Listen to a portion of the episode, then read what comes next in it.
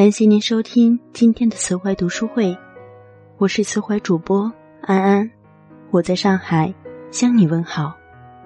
今天给大家分享一篇文章：十里春风不如同桌的你。八九十年代的北京，中关村还叫白宜路，五道口还是一片泥泞，老胡同大都没拆，四合院的东厢门前。总有一个大爷喜欢躺在摇椅上，一边拍着蒲扇，一边听着谭元寿的京剧《定军山》。安宁悠闲的生活气息，在当时的大学校园里，却是另一种别致的清新模样。偶有一个穿着白衬衫、蓝色牛仔裤的男生，抱着一把木吉他，坐在草地上，弹唱着动人的音乐，似乎要将一切关于爱情。梦想的情愫，诉说给围坐在旁边的姑娘听。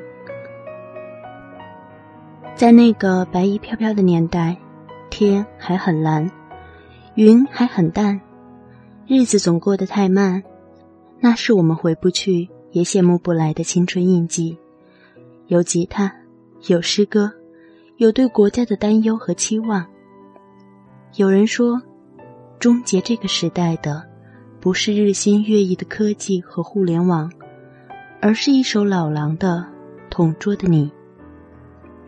这首刚录完，第二年就登上央视舞台春晚的歌，让老狼和词曲作者高晓松几乎拿遍了当时大陆流行乐坛所有的重要奖项。那一年他才二十六岁，就连这位二十六岁的少年也没想到。只此一曲，却承载了两代人的似水年华。老狼本名叫王阳，一九六八年出生在北京的一个知识分子家庭。父亲是中国航空航天部的总工程师，母亲则是中央广播交响乐团的团长。虽是文理各占半壁江山的家庭氛围，大学学的是理工无线电专业。但王阳更爱古道音乐。刚上大学那时，他总是喜欢在楼道厕所里声嘶力竭的唱歌。班里的女生说：“那么爱嗷呜嗷呜的叫，你干脆就叫老狼吧。”老狼唱着唱着，还唱出了点名气，经常登上学校艺术台表演。偶有一天，一位北工大的朋友找到他说。清华有个叫高晓松的，组了个乐队，要找一个主唱，我觉得你可以去试试。要不咱们约在南礼士路口碰个面？老狼带着鼓对音乐的冲劲，没多想就答应了。刚到南礼士路，远远望去是一个少年的背影，披着长发，穿一件破衬衫，军绿色的长裤挽着腿。脚上一双夹脚拖鞋，一通招呼下来，两人一见如故。去我家拿我那把吉他，给你露两手。一入家门，老狼便兴奋地跑进房间，拿起了一把有些残旧的吉他，熟练地扫了下弦，就哼唱起来。高晓松一边摇头晃脑地听着，一边用手指比划着旋律。行，就你了。从此，一支叫青铜器的大学生摇滚乐队轰然问世。老狼和高晓松也从此结为挚友。用北京话说，咱俩就是铁磁。写歌就是写着玩，下酒用或者去女生宿舍唱给姑娘听。谁也想不到，这支连鼓槌都是用木刷子代替的乐队，还做出了些名气。九零年。青铜器收到了一家海南餐厅的驻唱邀请，除了老狼和高晓松，其他成员都不敢去，只有他俩背着包就飞去了海口，一干就是大半个月。因为不会唱流行的粤语歌，没几天就被炒鱿鱼了。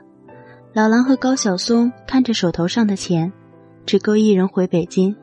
高晓松想都没想，就对老狼说：“你要赶在开学前回去。”你先走，那你呢？我打算退学，不上那个清华了。高晓松估算着应凑的零钱去了厦门，而老狼则上了北归的航班。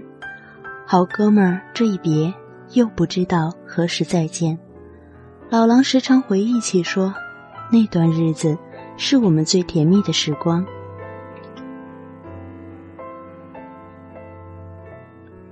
一九九四年，归来北京的高晓松。将流浪厦门时创作的歌卖给了一个唱片公司，其中就有《同桌的你》。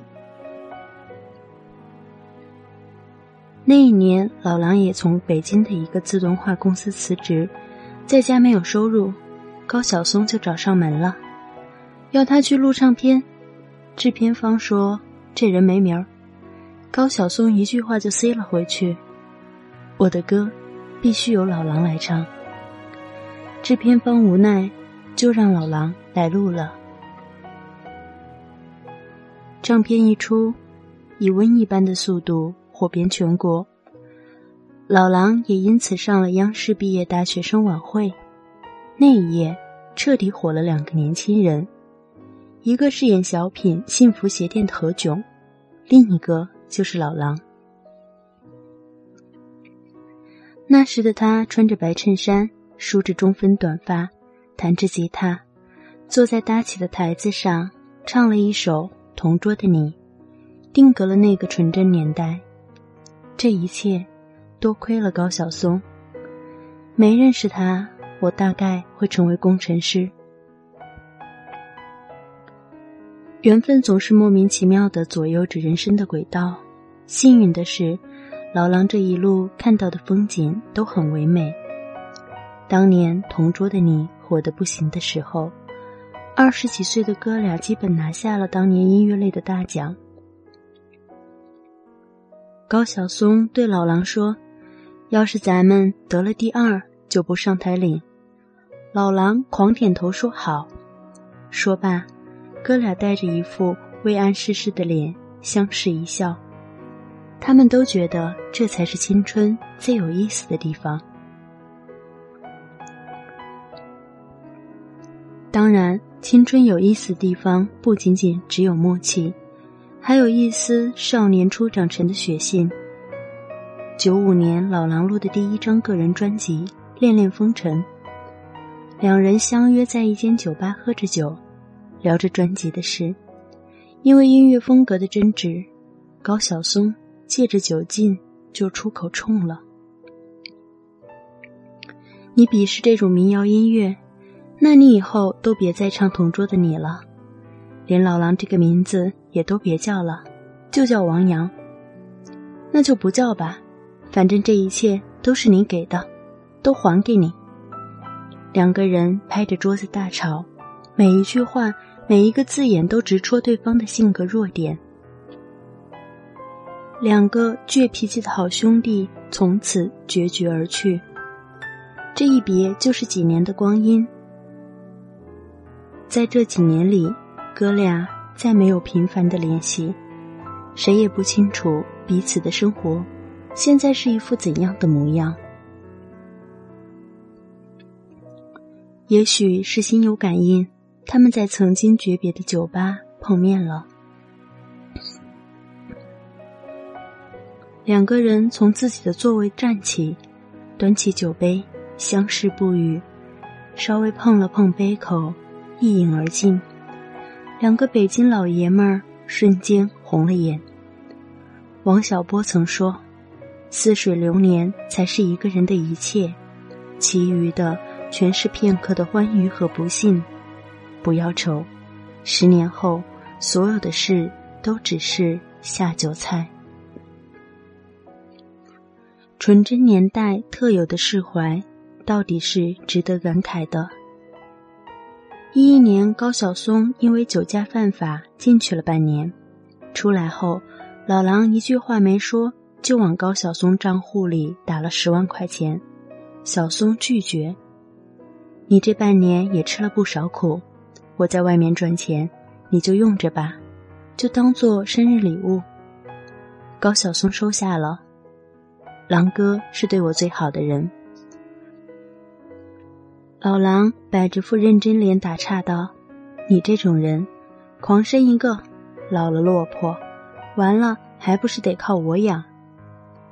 后面高晓松接受媒体采访时回忆此事，听他这么说，说实话，我挺感动的。许多人在路上走着走着，就丢了很多旧友，也不乏有几顿酒肉、几句誓言狂语就结交的新朋。但这样的感情，难免最终落入俗套。庆幸的是，他们彼此都有这样一位朋友，跨过山川湖海，也不忘过往，不苟富贵，不欺贫寒，走过一轮四季。这份友情依然虔诚不改。最熟悉老狼的高晓松总是喜欢打趣说：“二十年了，老狼身边什么都换了，唯独老婆没换。”圈里人知道，老狼是出了名的专一和疼爱老婆。一九八八年的春天，北京的空气还有丝丝凉意，还在读高中的老狼放学经过中山公园。不远处，一位正坐在长椅上看书的女孩引起了他的注意。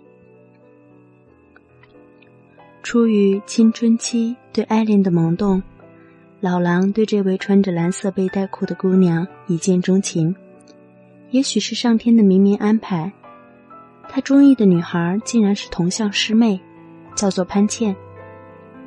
为了能够引起潘倩的注意，老狼开始苦练吉他。慢慢的，老狼在学校也有了一番名气，也因此登上了学校艺术节的舞台。表演的时候，他一边弹唱，一边用目光扫视着台下的观众，心中无比渴望此刻能够看到潘倩的身影。直到演出结束，潘倩还是没有出现。老狼带着一丝沮丧和懊悔走回了后台。就在他放下吉他的那一瞬间，潘倩奇迹般的出现在老狼面前，对他莞尔一笑。此刻，老狼心里小鹿乱跳，和刚刚台上那个意气风发的样子比起来，落差特别大。我我叫王阳，那个咱们能交个朋友吗？我知道你叫王阳。两个人相视而笑，心照不宣。很快就确定了恋爱关系，只要一有空，他们两个就一起自习，一起去公园放风筝，或者坐在梧桐树下，静静的听老狼弹唱着动人的歌曲。有人说，缘分就是什么都刚刚好，在那个物质还不丰盈的年代，谈一场恋爱是值得庆幸的，没有便捷的通讯工具。没有多余的零钱，只有一支笨拙的笔、粗糙的纸张、写下的日记、藏起来的信。感情生长在这样的环境下，只会弥足珍贵。一九九二年，潘倩要赴美留学了，老狼送她去了机场。那你要好好照顾自己，不用太挂念我。分开后的两人有了各自的生活，而老狼认为，他不会放弃美国的优越条件回国找自己。渐渐的，这份感情似乎就要到此为止了。这时候，老狼开启的校园民谣时代正火遍大陆，可他却选择淡出娱乐圈，背上一个大旅行包。攥着飞往四方的机票，想走遍这锦绣山河。当他站在纳木错湖前时，眼前无限风光，美得一塌糊涂。但老狼心里却倍感失落。他拿起了电话，打给千里之外的潘倩：“西藏比我们想象的美，可是你却不能和我一起来。”潘倩在电话那头保持了一阵沉默，这通电话最终不欢而散。半个月后，老狼结束了行程，回到了北京，在首都机场，原本说要来接机的高晓松，连影子都没看到，反而看到了那副熟悉的脸庞，潘倩。他不敢相信自己的眼睛，恍惚间，潘倩已经扑在他怀里了。潘倩在他耳边轻轻的说道：“有爱的地方才是家，我回来了，为了你，我不走了。”他们紧紧的抱在了一起，头顶低空处是不断起落的飞机，时光正好。原以为这是一场遥遥无期的等待，幸好谁也没辜负谁。二零零三年，老狼远赴非洲拍摄节目，在机场候机时，因为剧组一名同事迟到，大家只好改签下一班机。而原本要乘坐的上一部航班飞机，却因故障失事，机毁人亡。这一次惊险的经历。让老狼死里逃生，他为此彻夜未眠，打电话给大洋彼岸等着自己回来的潘倩，说起了刚刚的冒险经历，忍不住感慨人生无常。他停顿了一会儿，对他说了几个慎重的字眼：“我们结婚吧。”电话那边，潘倩只回答了一个字：“好。”二零零四年的秋天。两个人结束了十八年的爱情长跑，在北京郡王府举行了婚礼。很多人认为，爱情最终变成亲情是一种遗憾，而老狼则说：“我享受每一个为潘倩做早餐的清晨，而他也会专门休假陪我去咖啡厅看书，甚至是去德国看一个月的球。”二零一三年，潘倩诞下一子，媒体争相报道，老狼只说了一句：“我和潘倩爱得很艰难，爱得很淡定，爱得很温暖，爱得很执着。小狼崽的单身，是我们漫漫爱情路上最美好的礼物。爱虽然难，但那却是甜蜜的负荷。”二零一六年。老狼受邀上了《我是歌手》，这个一度让全国学生都扔起橡皮的老狼，不但带上了好兄弟高晓松助阵，还请来了唐朝乐队、超载乐队、黑豹乐队、保家街四十三号的摇滚老炮们，一群即将年过半百的老炮往台上带着沧桑的嗓音尽情嘶吼，在场的听众无人不热泪盈眶。在场的大众评委说：“谁会在乎你们是否衰老？谁会在乎你们是否发福？谁会在乎你们是否跑掉？谁会在乎我们是否早已泣不成声？”虽然拿了一个并不理想的名次，但在老狼眼里，这一切都是意料之中。洪涛跟我说：“这里有最好的配置。”我来这里过过瘾，况且音乐不分胜负，音乐是献给所有人的礼物。这样的理由是真心诚意的。他既不担心过气，也不想通过当前收视率最高的节目让自己再红一把，好趁机抬高商演价格或趁热发碟。高晓松说：“你应该庆幸身边有这样的人。我是那种随时跟着时代改变的人。”但是，如果你身边都是这样的人，大家都是弄潮儿，最后就不知道随波逐流到哪里去了。那你身边有这么一个人呢？你在那儿弄潮也好，劈波斩浪也好，你老能看见他，你会觉得这个地方是我们出发的地方，也是我们还要回去的地方。我们时常感慨着。年轻时候的诗和远方，终有一天会变成中年后的钱和欲望。而老狼更像北京丽江的爷们儿那样，由着性子轻易的就能把一辈子过完，颇有些老庄的味道。只要有他在，就不是苟且。老狼自出道以来，从来就不是一个高产的人，但凡出品一定精益求精，这一点又像一个老匠人。曾采访过老狼的乐评人阿水说：“老狼有耐心在录音棚里把一首歌录上几十遍，他要用词语或曲调将自己的感受写出来，如同许多同龄人检点往事时那样，有一种欲说还休的倦怠。几十年过去了，当老狼再次出现在大众面前时，即使青丝染微霜。”但声线依旧没变，像温侯的陈年甘醇，也只有上了年纪的人，方才品得出其间的滋味。遗憾的是，听懂已不再少年。音乐对每个人而言，它的珍贵之处就在于记录时代。时代讯息变化，好在老狼清楚，情怀不能当饭吃。不抱怨环境，也不责怪自己，索性全身心放松下来，在快时代里慢吞吞的生活下去。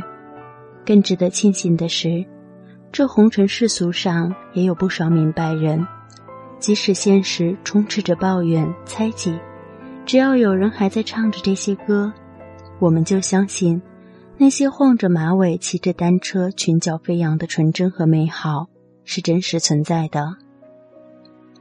今天的文章到这里也就结束了，欢迎关注微信公众号“慈怀读书会”，为你分享更多好故事。